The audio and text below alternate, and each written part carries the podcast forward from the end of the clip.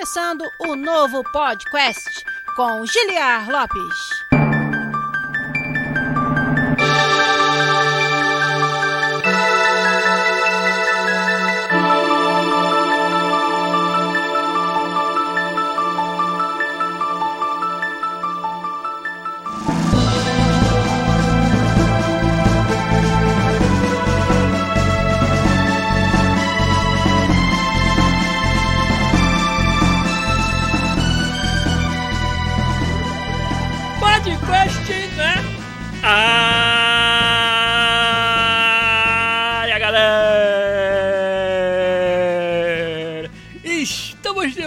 Volta mais uma vez nesse, que é o único podcast onde você conversa em português com profissionais da indústria de games internacional. Eu sou Giliar Lopes, designer dos games da série FIFA aqui na Electronic Arts em Vancouver, no Canadá.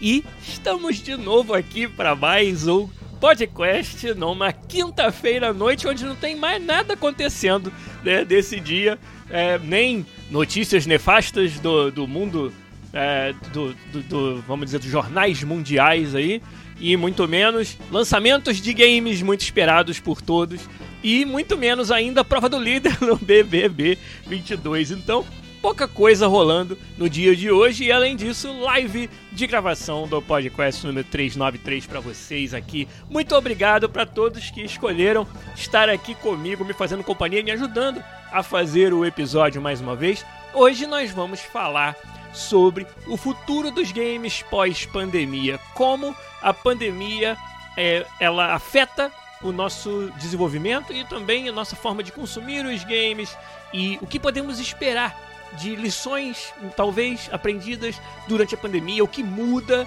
no desenvolvimento dos games depois que, se Deus quiser, a Covid-19 não estiver mais entre nós, causando toda essa, toda essa mudança no nosso estilo de vida que ela causa hoje. Então vamos falar sobre isso no episódio de hoje e, claro, eu sempre conto com a ajuda de vocês para fazer o episódio aqui. E vou dar um shout pra galera que já está comigo aqui, apesar de todo o resto que tá rolando, apesar da fissura pro lançamento do Elden Ring, que alguns dos nossos ouvintes já estão jogando aqui.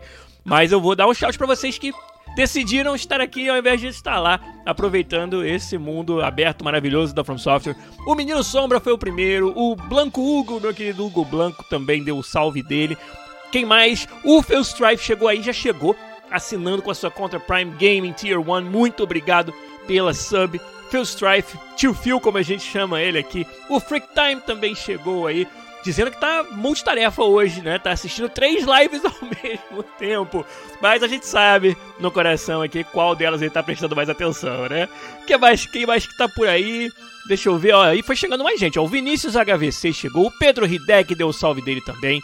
É, o Demetrio M. Bianchi chegou aí, o Mundo Pilbo também chegou com a gente, o Diat BR deu salve bem na hora que eu tava entrando com o podcast na área.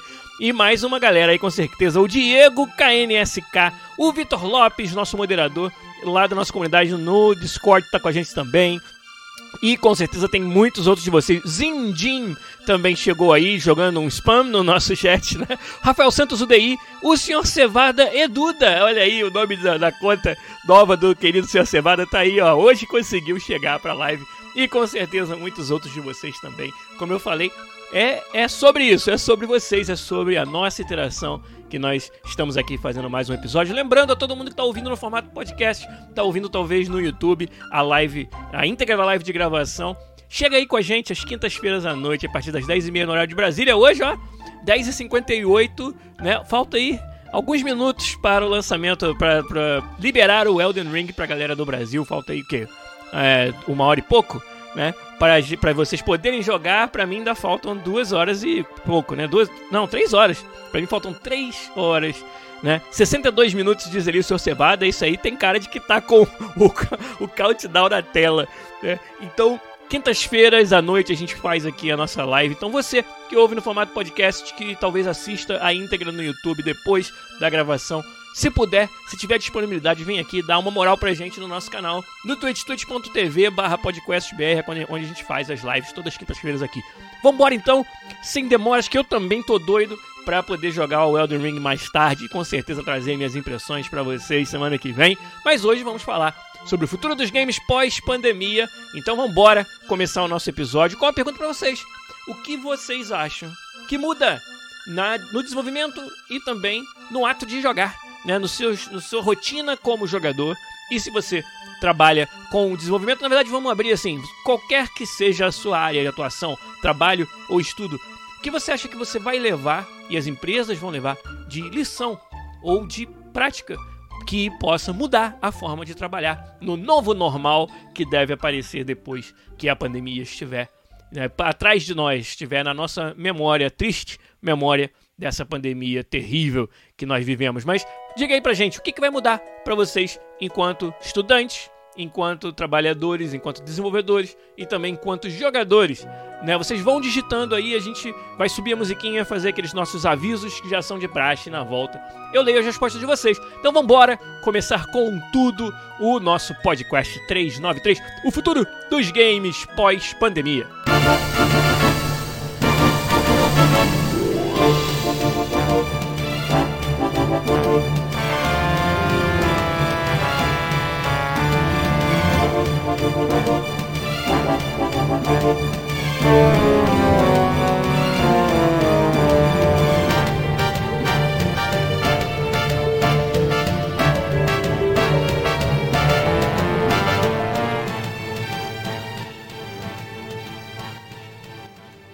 Enquanto a gente curte aí essa trilha fantástica de Shadow of the Colossus, eu quero dar uns avisos para vocês aqui, lembrando sempre que vocês encontram todo o nosso conteúdo de forma absolutamente gratuita nos nossos links, tanto do nosso site podcast.com.br.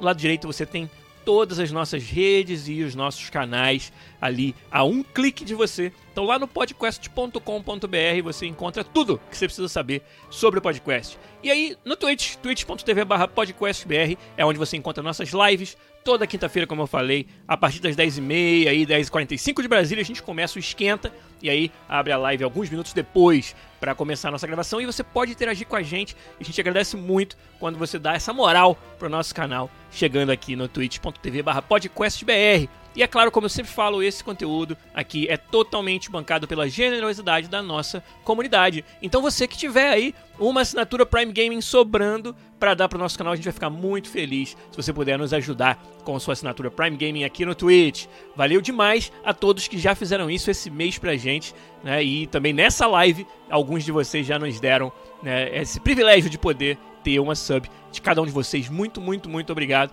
a todos vocês que nos ajudam.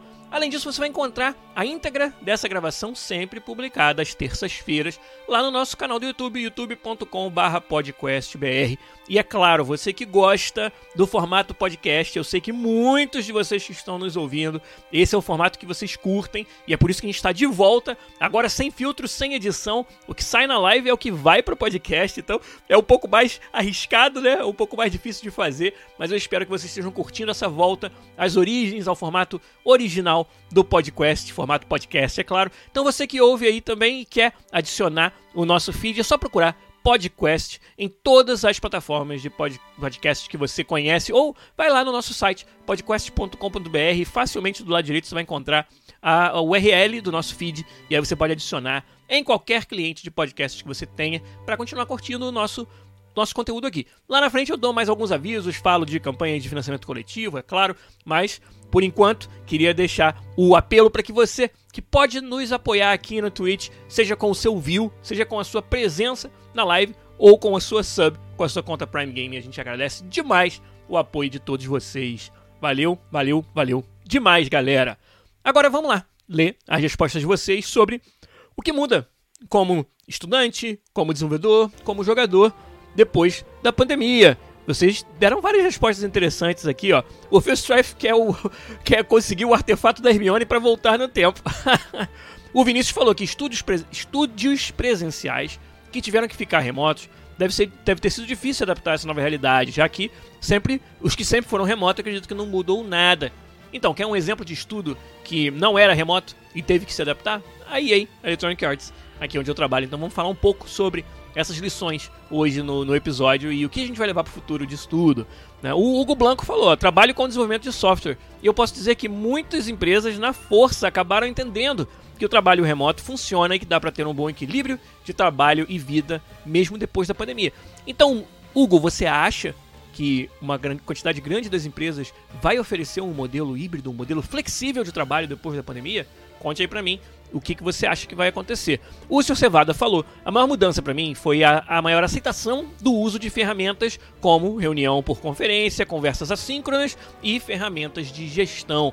A gente foi obrigado, né, Sr. Cevada, a encontrar alternativas para comunicação, como foi investido nessa área de comunicação devido à pandemia. Então, eu vou falar um pouco sobre as lições que a gente aprendeu aqui também na EA sobre comunicação quando nos vimos obrigados a trabalhar cada um da sua casa.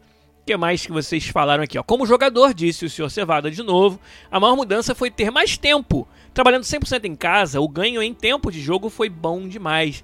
A que se deve esse ganho em tempo de jogo? Conta pra mim. Será que é o fato de não precisar se deslocar para o trabalho o tempo todo? Será que o ganho é esse? Será que você encontrou outras eficiências ou outras otimizações do seu tempo pelo fato de você estar em casa? Será que, por exemplo, o tempo gasto com o almoço diminuiu porque você está em casa? Né? Queria saber um pouco mais sobre o que fez você ter mais tempo de jogar devido ao trabalho em casa. E se você prevê que no futuro você vai perder de novo essa vantagem, porque você vai ter que voltar a estar presencialmente no, na empresa ou eu não sei qual é a natureza do seu trabalho, na verdade. É, mas conta pra gente aí se você é, tá preocupado, né, em perder isso no futuro, que eu acho que é um, uma das coisas que a gente quer falar hoje aqui, já que já falamos né, extensamente sobre o impacto da pandemia e ter aprendido a trabalhar remotamente, mas e depois? O que acontece no futuro pós-pandemia? É nisso que eu quero me concentrar. Né, o Hugo Blanco falou, ó, a pandemia me fez sentir menos culpa de passar o fim de semana em casa jogando. Mas por que, que tem que sentir culpa disso? Mas de fato, né? A gente podia sempre dizer, não, pô, não posso fazer nada na rua, não posso ir, ir encontrar ninguém, não posso fazer, não posso sair de casa, vou ficar dentro de casa e aí, pô, olha aqui em volta, o que, que tem pra fazer? Ah, tem uma pilha de jogos ali, uma pilha de jogos pendentes para jogar, então manda bala. Não tem que ter vergonha disso aí não, rapaz. que mais, ó? O, o, o Pedro Hidek disse que vai deixar pra ouvir na terça, veio dar o salve dele, veio, veio atender ao meu apelo da galera poder vir aqui prestigiar o canal. Muito obrigado. Eu acho, desconfio que ele tenha vazado pra ir jogar Elden Ring, mas não sei, é só uma desconfiança. O que mais que vocês falaram aqui, ó? Né? O professor falou, ó, sentiu que no final da faculdade ficou mais tempo dedicando aos estudos e ao trabalho, porque perdeu a noção do tempo, perdeu a noção dessa divisão entre estudo, trabalho e tempo pessoal ou tempo livre. Isso é algo que muita gente sentiu também. Você trabalhando de casa fica mais difícil separar que horas que eu estou trabalhando, que horas que eu estou fazendo as minhas outras coisas, cuidando da minha vida, das coisas que eu gosto de fazer fora do trabalho. Essa linha ficou borrada. Né? É muito comum pessoas se verem compelidas a atender chamadas de trabalho, responder mensagens de trabalho fora do horário em que elas estariam trabalhando. Enquanto que quando você tinha um lugar para ir, para voltar, você tinha essa ruptura mais mais clara entre uma coisa e outra, né? E o Festor falou sobre o tempo que ganhamos sem passar no trânsito, que eu acho que é uma, uma opinião muito comum. O Freak Time falou, ó, na minha opinião vai ter uma divisão de áreas e tarefas. Algumas delas vão continuar, boa parte sendo home office, e uma pequena parte vai ter que ser na empresa enquanto em outros lugares vai ser o contrário, uma pequena parte no home office e a maior parte na empresa. Eu acho que a gente não tem como ignorar o custo adicional que tem todo o trabalho colaborativo quando você está trabalhando longe uns dos outros. É, eu tenho vários exemplos para dar que a gente vai explorar aqui durante o episódio, mas só para citar um que né, acabou de, de, de, surgir na minha cabeça e que acontece diariamente, aconteceu hoje, por exemplo, no, no, no dia de hoje, na quinta-feira. É, as quintas é um dia de muito, muito feedback do nosso trabalho na EA. Então, eu, como vocês sabem, lidero uma equipe de designers e a gente tem essa sessão de várias horas, às vezes são várias horas, de ver o resultado do trabalho daquela semana, né, desde a quinta-feira passada, e dar feedback. Então ali se reúnem não só os membros do time, mas o diretor de arte, o diretor criativo, né, eu como senior game designer, e a gente vai dar o nosso input sobre o trabalho de conteúdo, de features que foi feito pela nossa área naquela semana. Então é uma sessão bem longa, onde todo mundo colabora. E, e é, é bem nítido o quão mais trabalhoso é esse, esse dia. Né? Um dia de quinta-feira é um dia que a gente se sente mais cansado, porque você trocar essas ideias remotamente, você está mostrando, por exemplo, vídeos ou o próprio jogo rodando com a feature e o conteúdo que você quer discutir. E aí tem que apontar, né? Olha, esse pedaço, isso aqui, né? O isso aqui é tão difícil de fazer remotamente, né? A gente tem ferramentas, a gente desenha na tela, mas, sabe, desenhar na tela e, e, e não só você demonstrar algo no que está sendo mostrado, mas você tentar passar uma visão de algo que não está sendo mostrado. Tipo, a gente trabalha com visual, com câmeras, com features visuais, então Muitas vezes a gente, quando está presencialmente, a gente usa a nossa expressão corporal para comunicar o que a gente quer. Não, olha, se, o, se a sua câmera tivesse nesse outro ângulo, então quando eu estou fazendo isso, eu estou fazendo um gesto. Tô até fazendo ele aqui na live, né? É, e para quem está ouvindo o podcast, por exemplo, não vai saber do que eu estou falando. E esse é exatamente o cerne da questão. Quando você está tão longe, é, fica mais difícil você passar isso, comunicar esse feeling né, e esse ajuste fino de muito do que a gente faz, porque tá todo mundo afastado, separado. E quando a gente está na mesma sala, a gente vai para o quadro branco e desenha, a gente faz gestos, né? A gente mostra na tela, aponta na tela do outro o que vai ser, o que a gente gostaria que fosse, que fosse mudado. Então tem um, um, um overhead, como a gente chama, né? Um, um custo adicional de comunicação em todos esses processos de design colaborativo. Então eu acredito, como o Freak Time falou, que algumas atividades como essas, né? imagina assim, um futuro pós-pandemia, já estou até me adiantando aqui no assunto, onde a gente tem alguma forma de trabalho híbrido. Né, onde em alguns dias ou horários, ou até a escolha do próprio funcionário, a gente possa permitir o trabalho de casa, mesmo depois que a pandemia tiver acabado. Eu já consigo enxergar que no meu time eu vou procurar pelo menos essas sessões de feedback, vou procurar marcar de forma que todo mundo possa estar presente né, possa fazer isso de forma presencial, porque o que a gente ganha em agilidade, né, em, em, em conseguir nos expressarmos melhor quando estamos presentes nessas horas especificamente, é um ganho grande e algo que a gente teve que aprender a lidar com esse custo adicional trabalhando de casa. Então, para dar um exemplo, se a gente tiver um formato híbrido, a gente vai ter ainda alguns, algumas é, sabe, ocasiões específicas em que a gente vai querer estar, né, na medida do possível, presente né, dentro do estúdio para otimizar o uso do nosso tempo e a forma que a gente faz essa comunicação e dar esse feedback. Né? Então é só para dar um exemplo. Né? O, o Freak Time falou que o Elden Ring já foi liberado. Não conta pra ninguém. Eu não quero que a galera vá embora da live, cara. Não fala isso. O que mais aqui, ó? O Pedro Hidek disse antes de ir embora que, que com certeza o trabalho será mais flexível, tipo, pode até existir os escritórios, mas será metade da semana tra trampando de casa. Ele quase que escreveu trepando de casa ali, o que seria também realmente interessante. Metade da semana fazendo isso.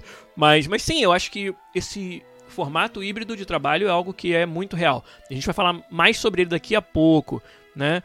Deixa eu ver o que mais vocês falaram aqui. É, depois da pandemia, não sei, mas depois que caírem as bombas, com certeza, disse o Vitor Lopes. É, é, a gente tá rindo, mas é, é, uh, é sinistro. é sinistra a situação. É, o Vitor Lopes também vazou para jogar lá o Anel Ancião, porque acabou de, de habilitar para ele, né? É, o, o Sr. Cevada disse aqui, ó, continuando né, na, na, na explicação dele, é, não ter que se comover ajudou, mas o que fez ter mais tempo foram questões de produtividade, o uso das ferramentas e a melhor organização do tempo. Né? E aí ele disse: não vou mais sair do regime home office. Olha que interessante. Né? Ele vai ter essa possibilidade de continuar trabalhando dessa maneira. Que bom. Né? E no escritório vimos que era mais produtivo e o custo era menor, né? disse o, o Sr. Cevada. O que mais que vocês falaram aqui? Deixa eu ver. É, o, o, o, Hugo Blanco tem uma solução legal para essa coisa de você separar a hora do trabalho da hora do lazer, que é ter um espaço na casa dele, que é o escritório. Então, quando ele está lá dentro, ele está trabalhando, e quando ele sai, ele não está trabalhando. E essa que é a distinção importante. Legal, é uma ótima abordagem, né? É você ter quase que um espaço físico como um delimitador disso para te ajudar a manter um bom equilíbrio entre trabalho e vida pessoal. O que mais que vocês falaram aqui? Deixa eu ver.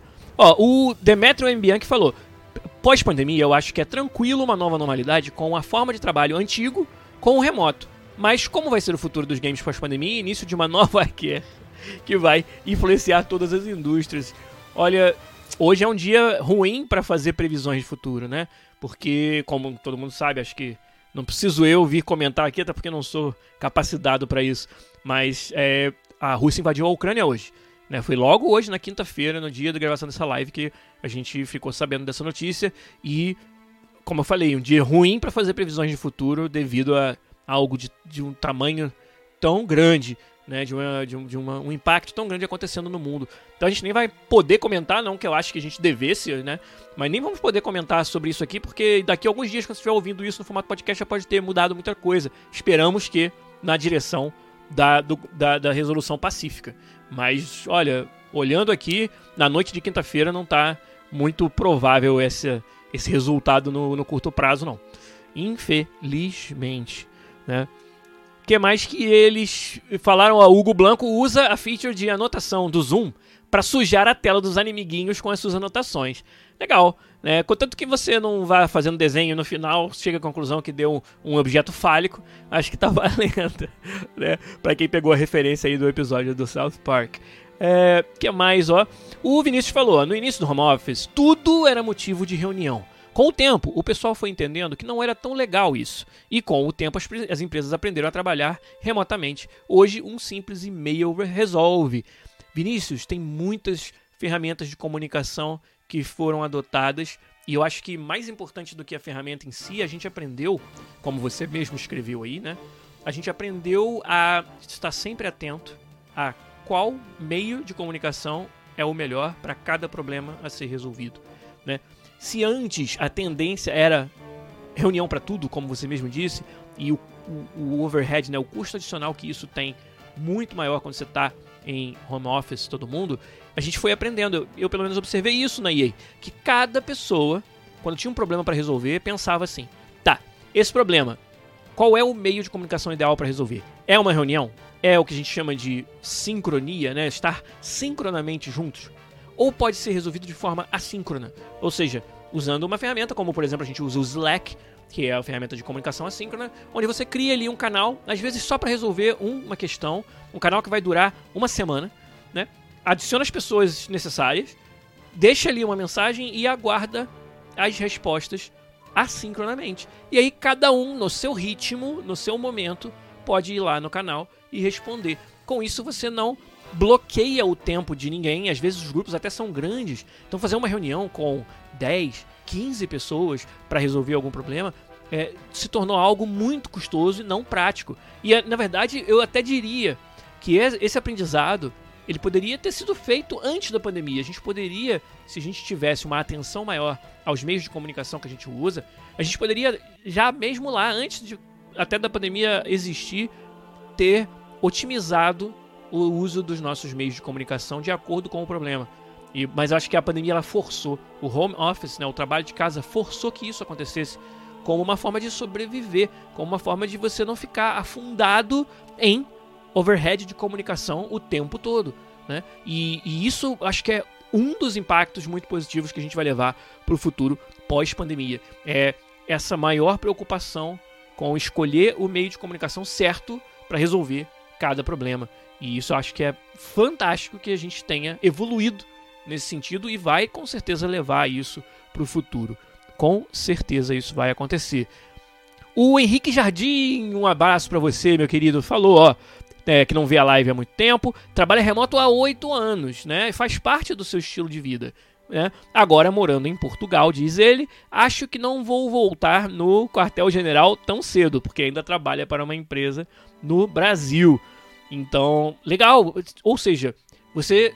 A pandemia, na verdade, não teve impacto nesse seu arranjo, você já trabalhava dessa maneira. Bem interessante. Muito legal. O Menino Sombra falou que lá na Nova Zelândia o trabalho flexível já é normal. Trabalhar de casa é ok, mas as empresas ainda dão preferência para quem pode ir ao escritório se necessário. Né? Eu acho que acaba que em alguns casos você precisa é, de uma presença, né? De, de um momento ali de, de co coordenação presencial no escritório. Eu acho que é até saudável você criar oportunidades de socializar com a galera que a gente trabalha. Né? E isso, isso eu, eu dou muito valor. Como vocês sabem, aqui a EA tem não só um escritório, mas um campus. Né? E ali tem um investimento muito forte em infraestrutura. Né? Ali você tem é, um restaurante, um ginásio, um campo de futebol, é, toda as, todas as facilidades que você precisa para poder fazer o seu trabalho e, e, e lidar com todo o resto da, do, de um balanço entre saúde e trabalho legal.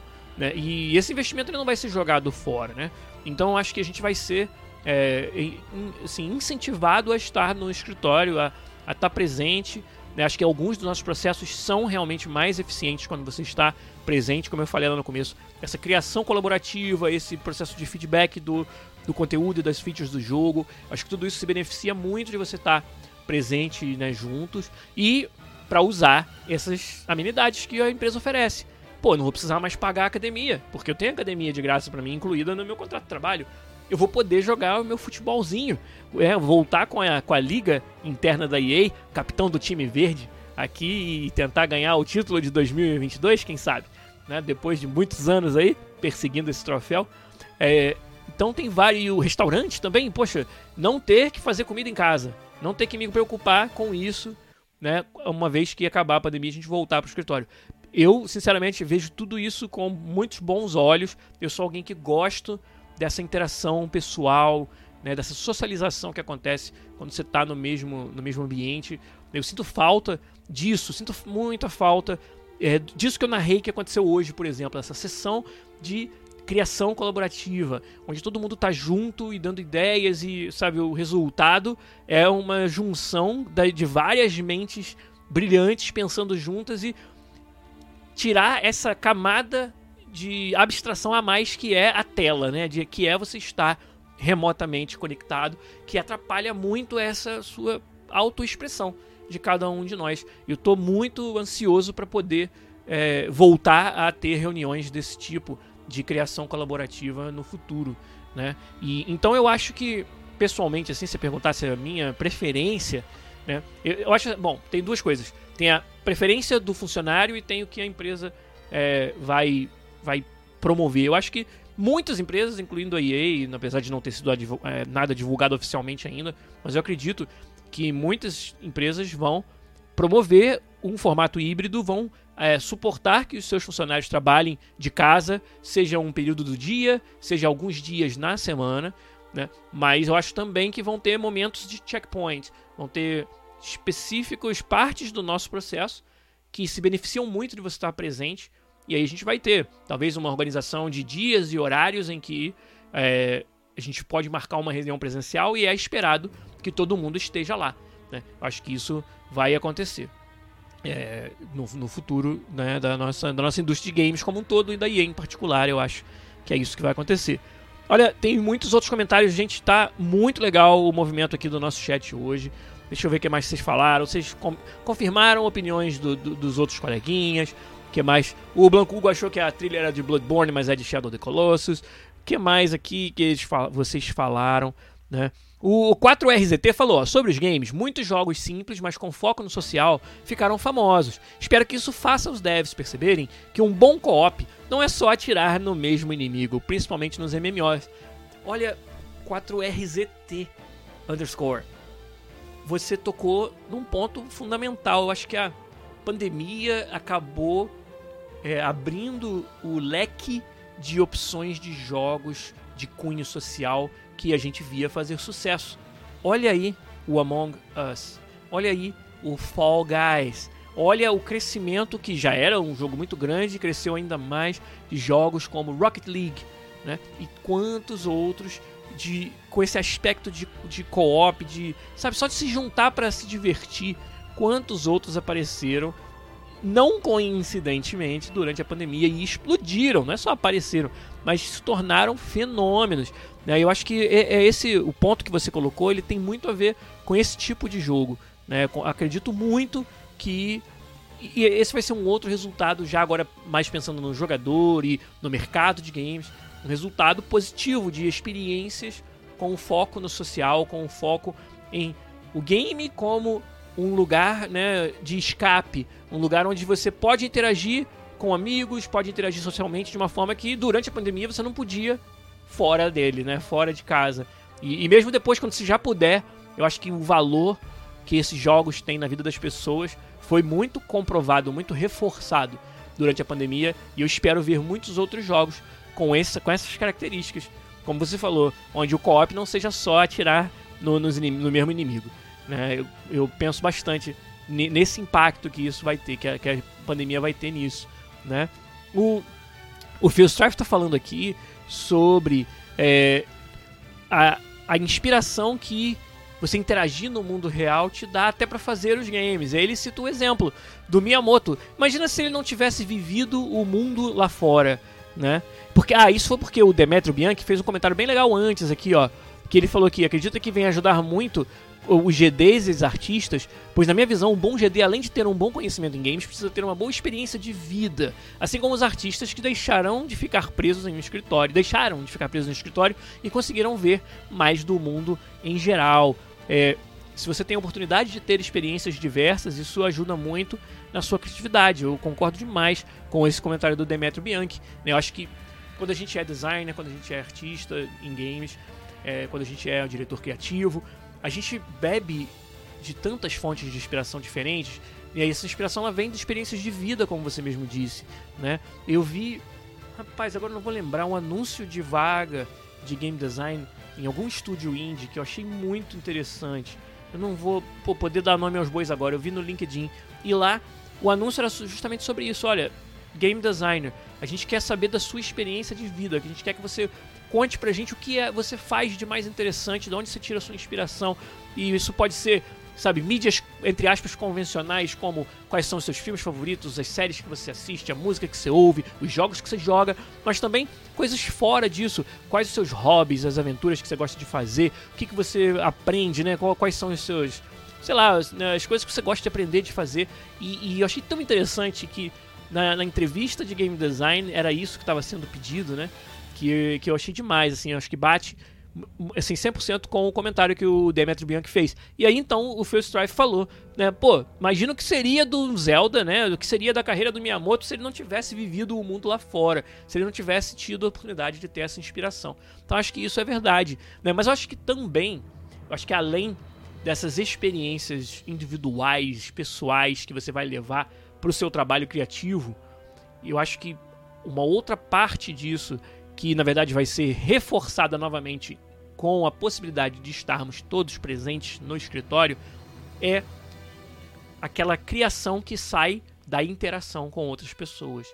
Então, não só a minha inspiração sozinho ou das experiências pessoais que eu tive, mas isso somado a dos outros, né? É eu levar uma ideia de uma feature nova e porque eu tive uma experiência tal, e aí alguém vir e falar: "Poxa, olha, eu não tive a mesma experiência que você, mas isso me lembra essa outra coisa que aconteceu comigo.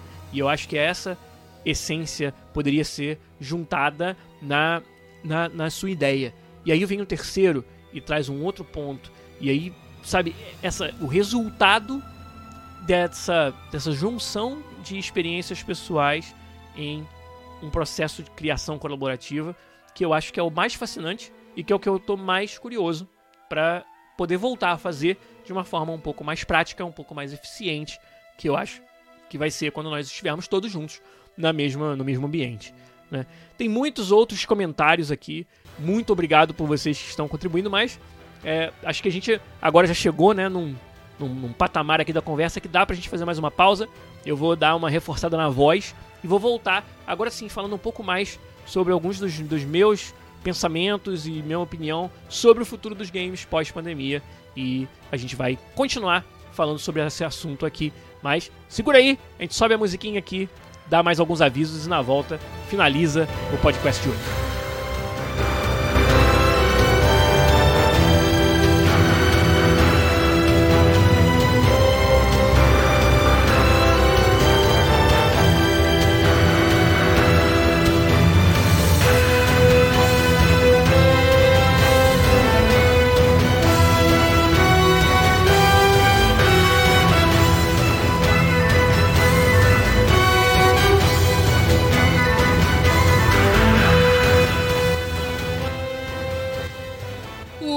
Avisos da segunda parte são, na verdade, um grande agradecimento a todos os nossos patronos no Patreon e no PicPay que se mantiveram fiéis durante todo esse tempo, durante a nossa mudança de formato para as lives. Muitos de vocês não deixaram de apoiar o canal e também durante o final do ano a gente fez um hiato, né? E foi fantástico ver como vocês são fiéis e apoiam a ideia aqui do nosso podcast. Então, muito, muito, muito obrigado a todos os nossos patronos, em especial, é claro, aos nossos patronos premium que estão sempre participando de um hangout mensal com a gente durante uma hora, mas às vezes, né, muito, muito mais frequentemente, ela, ele dura duas horas ou mais. A gente se reúne para fazer um hangout, falar sobre o que vocês quiserem. Quem quiser se juntar a essa turma, essa galerinha do bem, é lá no patreon.com/podcast ou no picpay.me barra podcast. E toda ajuda, toda contribuição é fundamental para a gente continuar fazendo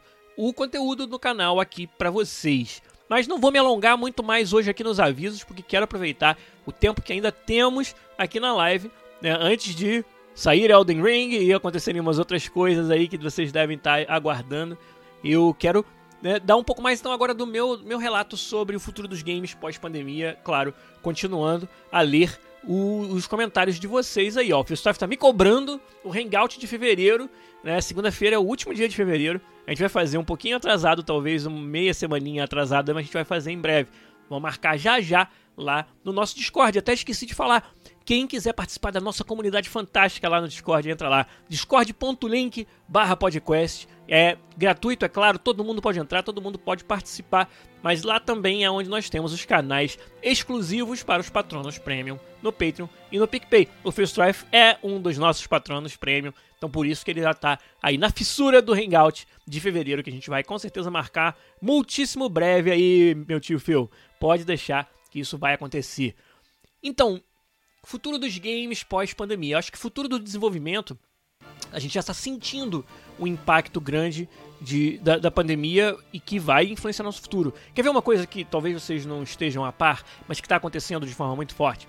A gente está é, ampliando as opções de diferentes empregos, de oportunidades de emprego dos profissionais da área devido ao trabalho remoto. Ou seja, antes, se alguém morava em Montreal ou em Vancouver e surgisse uma oportunidade de trabalho em Los Angeles, na Califórnia, por exemplo, a pessoa tinha que pensar, caramba, eu tenho que mudar de país, né? Vou do Canadá para os Estados Unidos, tenho que me mudar para uma das maiores metrópoles do mundo, onde provavelmente a qualidade de vida ou o estilo de vida vai ser totalmente diferente daquele que eu tenho em uma cidade muito menor, né? Ou, ou, às vezes eu já tenho uma vida estabelecida, eu tenho um parceiro, uma parceira que tem um outro, um outro tipo de emprego, trabalha em uma outra indústria e não pode mover tão facilmente assim de cidade. Então, essa, essa questão geográfica, ela durante todo o tempo, ela foi um dos fatores determinantes para a gente escolher qual trabalho a gente vai é, aceitar, qual, qual emprego a gente vai ter, né? Exceto casos onde o trabalho remoto já era uma realidade. Acho que foi o, foi o Hugo Blanco que falou sobre o fato de trabalhar remoto há muito tempo. Não, foi o Henrique Jardim, na verdade, né? Que falou sobre trabalhar remoto já há mais de oito anos, né? E para ele isso ser uma realidade. Mas antes da pandemia, isso era muito mais a exceção do que a regra. E, e a regra era que né, você, como era esperado que você estivesse presente no, na, nas empresas, nos escritórios, é, você tinha uma barreira geográfica para o trabalho. Ah, o Hugo Blanco também disse, ó, trabalha remoto há três anos, então ele também é um exemplo disso que eu estava falando, mas um exemplo da exceção, né? Que era que eu acho que antes da pandemia era esse o caso. Isso aí era uma, uma situação excepcional, muito mais do que uma situação comum. Né? O comum era você estar presente presencialmente mesmo, presente fisicamente que eu quero dizer. E então, geografia era uma barreira. Além disso, a geografia determinava os salários, não é? Então, como tudo mais no mundo, o trabalho também, o seu preço ele é determinado pelo mercado, né? Então, um, um programador sênior de games em Vancouver tinha uma base salarial diferente do programador sênior de games em Montreal ou em Edmonton, que é uma cidade com uma indústria menor de games, né? E um programador sênior de games, até porque ele poderia competir com empresas que não são de games, ganhar muito mais, por exemplo, no Vale do Silício, né, na Califórnia. Então, além de serem dólares americanos. Então, essa, essas diferenças geográficas, elas também determinavam é, também determinavam o, o salário das pessoas.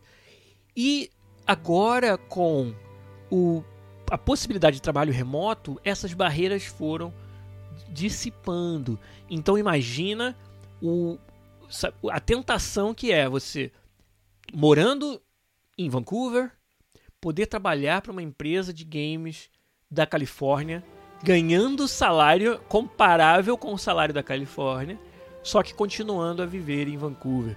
Né? No caso desse eixo, Vancouver, Los Angeles e São Francisco, Vale do Silício, é, tem uma série de, de vantagens, que é o fato, por exemplo, de estarmos na mesma time zone, no mesmo fuso horário. Então, sabe o efeito que isso teve no mercado? Uma competição muito mais acirrada pelos melhores talentos. E isso está fazendo com que muita gente é, mude de emprego nessa época, né? Agora. Então está tendo um fluxo muito grande de pessoas entrando e saindo e mudando de emprego nesse momento na nossa indústria, porque as possibilidades de emprego que você pode ter ampliaram muito, né? Por causa disso, por causa dessas barreiras terem sido derrubadas. Então, isso dá toda uma nova dinâmica para o processo de seleção e de retenção do nosso talento. Né? A EA está tomando medidas que, é claro, a gente não pode divulgar, mas eu, como alguém que estou numa posição onde participo dessas decisões, participo dessa, né, desse trabalho de manutenção e ampliação do time. Né? Recentemente, quem me acompanha no LinkedIn viu eu dando os parabéns para mais um designer que foi contratado para o nosso time, o time de presentation, né? o time de broadcasting do FIFA, que era um processo de seleção que estava rolando aí já há um tempo. Nós encontramos um talento bem legal, alguém que eu gostei bastante, e, e aí ele todo feliz lá, anunciando no LinkedIn que aceitou a nossa proposta, e aí eu fui lá, de, comentei no post dele, acabou que os meus seguidores no, no, LinkedIn acabaram também indo lá visitar e dar um, um, um like no post dele, que foi bem legal de ver. O, o rapaz está muito empolgado para começar com a gente. Começa segunda-feira, agora, dia 28. Vai ser bem legal recebê-lo lá. E então eu participo muito de todo esse processo e tô também como membro da Somos EA, que eu já comentei muitas vezes aqui, né, que é o grupo de apoio aos latinos e hispânicos na EA. Eu participo de discussões sobre a retenção desse talento diverso. A gente valoriza muito a diversidade do nosso talento e aí num momento onde muita gente entra e sai, a gente pode acaba perdendo um pouco dessa diversidade. Então a gente faz um trabalho específico em retenção dos nossos funcionários que trazem essa diversidade para a empresa. Né? E nos funcionários em geral, na verdade. Né? Então, tem várias medidas que acontecem por causa disso, como é, dar uma revisada nos salários. Se agora a gente está competindo com salários de outras áreas né, do, da, do, do globo, onde paga-se um pouquinho melhor do que em Vancouver, essa questão geográfica já não se aplica mais tanto. Então, para manter os melhores talentos, a gente talvez tenha que rever a nossa, né, o nosso, vamos dizer, é, estratégia de salários com relação à geografia e talvez pagar mais do que a gente estava pagando antes para essa região geográfica, porque ela agora está competindo com outras regiões, né? E, e, a barreira geográfica parou, deixou de ser uma barreira, né? Então, é, eu vejo muito isso acontecendo, uma, um fluxo muito grande de talento entrando e saindo, que para nós desenvolvedores é excelente. Quanto mais oportunidades você tiver de diferentes empregos que você pode almejar, sendo que a barreira geográfica já não é mais tão importante, e em alguns casos ela é, não existe mais, melhor para todo mundo. Mais portas são abertas, mais alternativas. Mas é claro, quando eu tiro o chapéu do desenvolvedor e coloco o chapéu da empresa, é um desafio, mas um desafio bom, algo que vai gerar mudança positiva, vai gerar um foco ainda maior em cada um dos estúdios em manter o seu talento top. Não deixar que esse talento seja atraído por é, melhores salários ou, ou, projetos melhores ou condições melhores de trabalho em outras empresas. O que antes, talvez a questão geográfica ainda mantinha cada um, né, cada um no seu quadrado, né, em, em, grande parte devido a isso, né? Ah, pô, se eu moro numa cidade onde não tem muitas empresas de games e eu quero ser um desenvolvedor de games, talvez eu esteja numa situação ruim e pode ter motivos que me prendam àquela localização. Então quebrar essas barreiras é muito bom para todo mundo, mas para a empresa significa que ela precisa investir mais nessa retenção, né? nessa, nessa capacidade de reter seus melhores talentos. O que eu acho que é excelente, eu acho que é uma excelente notícia para todo mundo. Né, o Hugo Blanco está falando sobre a questão de, de time zone, né, de fuso horário, porque o Menino Sombra também está falando. Né, na, na, Nova Zelândia sofre muito com essa questão geográfica, porque é uma, uma time zone, né, um fuso horário muito isolado né, dos grandes centros, como ele falou ali. Né? Então, é, e o Cevalha falou, quem tá no Brasil e ganha em euro ou dólar, tá bem. É, apesar do dólar ter caído um pouco aí, né? Mas com certeza, nem, nem, se, nem se compara, né? E então, eu enxergo isso como uma, uma herança positiva de, de tudo que a gente teve que fazer para se adaptar ao mundo da pandemia, que é quebrar barreiras geográficas, várias outras barreiras também, para que a gente possa ter muito mais opções, muito mais alternativas para trabalhar com games em virtualmente qualquer empresa do mundo. Né? E isso é bom para todo mundo e faz com que as empresas valorizem ainda mais é, o seu talento top e se esforcem ainda mais para mantê-los, para retê-los né, na empresa. Então isso aí é, é muito interessante para gente. Né? Que outros impactos que eu consigo enxergar no futuro dos games? Acho que vocês falaram bastante. O 4RZT deu aquele comentário que eu achei fantástico sobre o conteúdo dos games em si, os tipos de games, né? E, e esse, esse, foco maior, esse sucesso grande dos jogos sociais, que eu acho que chegou pra, pra ficar. Né? Eu concordo muito com, essa, com esse ponto que ele colocou. E, e aí, como eu falei, é uma flexibilização maior do arranjo de trabalho presencial versus em casa. Quer ver um desafio disso? É, como eu falei, né, eu participo muito dessas discussões sobre o, o, é, o processo de desenvolvimento dos games aqui na EA, no FIFA, e a gente estava nessa, né, nessa equipe que está decidindo como vai ser o futuro do trabalho, a gente estava falando sobre, pô, por que não flexibilizar 100%? Deixar que cada um decida quando e como vai querer estar presencial e quando e como vai querer estar remoto. E a gente começou a fazer um brainstorm, né, a listar ali problemas que poderiam aparecer dessa flexibilização total. E aí um exemplo que chegou muito claro pra gente, que é e o equipamento especializado que a gente usa? Como eu falei em vários episódios aqui, a gente tem toda uma questão de segurança dos equipamentos que precisou ser revista, né? Precisou evoluir muito na época da pandemia, porque muitos de nós desenvolvedores trouxemos material muito sensível, material muito sigiloso para dentro das nossas casas, né? É, uma coisa é eu fazer esse trabalho de, de criação um trabalho audiovisual, que é o que a minha equipe faz, muito minucioso, uma coisa é eu fazer isso numa num computador local, onde o lag é quase zero. O lag é zero, na verdade, né? O lag entre o monitor e, e a máquina é coisa assim insignificante. Né? Então, todo esse trabalho de fine tuning, de tunagem fina do jogo, ele pode ser feito de forma bastante confortável, porque tá tudo aqui local. Agora, já fazer isso conectando a um computador remoto, né, usando o famoso remote desktop, a gente descobriu que é impraticável para os designers da minha área. Por, justamente porque essa coordenação entre né, o olho e, e a mão, né, essa coordenação entre fazer uma mudança e ver o resultado, e, e tunagem fina que a gente tem que fazer o tempo todo, e a sensibilidade que é necessária quando você está trabalhando com algo audiovisual muito minucioso, esse lag, por menor que a gente consiga fazê-lo ser, esse lag de rede de eu estar em casa acessando um computador remoto que está lá no estúdio da EA, já inviabiliza muitos dos nossos workflows, muitos dos nossos processos de trabalho. Então, tá aí um primeiro problema de um modelo flexível. Onde vai ficar esse computador onde você trabalha? Na EA ou na sua casa? E seja lá qual for a decisão que você tomar, quando você estiver no outro local, ferrou. Você vai ter que acessar de forma remota, entendeu? Então a gente está experimentando soluções como, por exemplo, uma, uma, um, uma unidade de trabalho é, móvel, por exemplo, um laptop parrudo. Será que a gente consegue desenvolver o FIFA num laptop?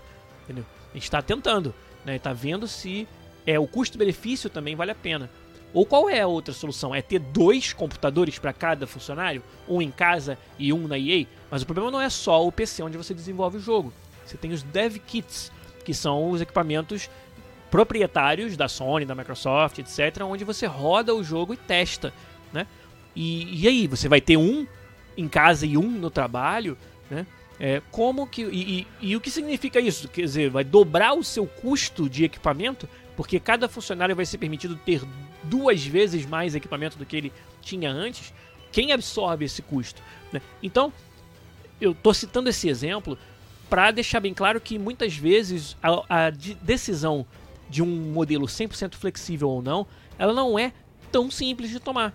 Ela traz alguns problemas, algumas dificuldades, né? Que, que a gente tem que resolver. Talvez a gente encontre uma solução para esse que eu acabei de, so de, citar e a gente permita essa flexibilização completa. Ou talvez a gente tenha que, nos, tenha que se organizar para, por exemplo, manter o, a estação de trabalho no estúdio e quando você estiver trabalhando de casa, escolher tarefas que não sejam impactadas pelo lag de rede tanto quanto as outras. Quando eu tiver que fazer esse trabalho de audiovisual mais minucioso, que eu esteja presencial no estúdio, porque lá eu estou local e consigo fazer. E quando tiver tarefas que não dependem tanto desse lag zero, eu posso fazer de casa e aí com isso eu ganho a flexibilidade dessa dessa maneira, né? E, e aí com isso eu acho que a gente vai acabar encontrando soluções e eu acho que no futuro o desenvolvimento dos games pós-pandemia ele vai ser um desenvolvimento que permite essa, esse modelo híbrido, essa flexibilização e no final das contas permite que cada desenvolvedor escolha o modelo que é melhor para si. Né? Escolha aquele que vai lhe dar o melhor balanço entre vida pessoal e trabalho. Né? E como eu falei, a resposta para essa pergunta ela não é necessariamente 100% das vezes trabalhar de casa o tempo todo. Para muita gente, as facilidades oferecidas pela empresa nos seus estúdios, e de novo, se a empresa pretende estimular que os funcionários estejam presentes, porque ela vê o valor da socialização, do, da, do trabalho colaborativo presencial, se ela valoriza isso, e algumas empresas valorizam mais do que as outras, ela vai investir em nessa infraestrutura no estúdio, no escritório. Ela vai querer que, que haja atrativos lá. E eh, no caso da EA, eu tenho certeza que isso já é uma realidade e vai só aumentar. A gente vai só ter mais motivos para oferecer facilidades, oferecer melhorias de qualidade de vida, de balanço, vida, saúde, trabalho no estúdio para poder estimular que as pessoas queiram estar lá. E no meu caso, como eu falei, tem várias dessas amenidades que para mim, pessoalmente, iriam fazer uma diferença positiva e eu estou ansioso para ver qual vai ser esse arranjo ótimo no meu caso. Quantos e quais horários trabalhar de casa, quais horários trabalhar no estúdio, né? E eu acho que o fato da gente estar num mundo hoje que permite essa flexibilização é uma herança muito positiva de algo que obviamente foi terrível, muito negativo, está sendo ainda, que é a pandemia, mas sim, uma, uma evolução na forma de se trabalhar e de se comunicar, muito positiva, que acaba sendo um saldo desse período de pandemia que a gente passou e está passando ainda, mas espero que em breve esteja né, para trás, esteja no nosso retrovisor. E por hoje era mais ou menos isso que eu queria discutir. Eu sei que é um episódio um pouco mais curto, mas está todo mundo ansiosíssimo para jogar o Elden Ring. Eu também, com certeza, vou querer experimentar esse jogo assim que possível e trazer minhas impressões aqui para vocês. Espero que tenha sido legal, que a gente tenha conseguido cobrir uma boa parte do assunto de, de futuro dos games e do desenvolvimento dos games pós-pandemia. Obrigado demais a toda a galera que contribuiu para essa, essa discussão. Vocês são fantásticos. Vocês hoje movimentaram muito o chat. Valeu demais por me ajudar a fazer o programa aqui. E na semana que vem, com certeza, a gente volta com mais conteúdo para vocês aqui. Quem sabe já falando do Elden Ring, primeiras impressões desse jogo que parece realmente fantástico a julgar pelos, pelos reviews que a gente está vendo aparecerem por aí. Gente, um abraço para vocês, muito obrigado, boa noite. Aproveitem o seu Elden Ringzinho aí, From Software, tá no coração. Um abraço e até semana que vem com mais um podcast para vocês. Valeu, tchau, tchau.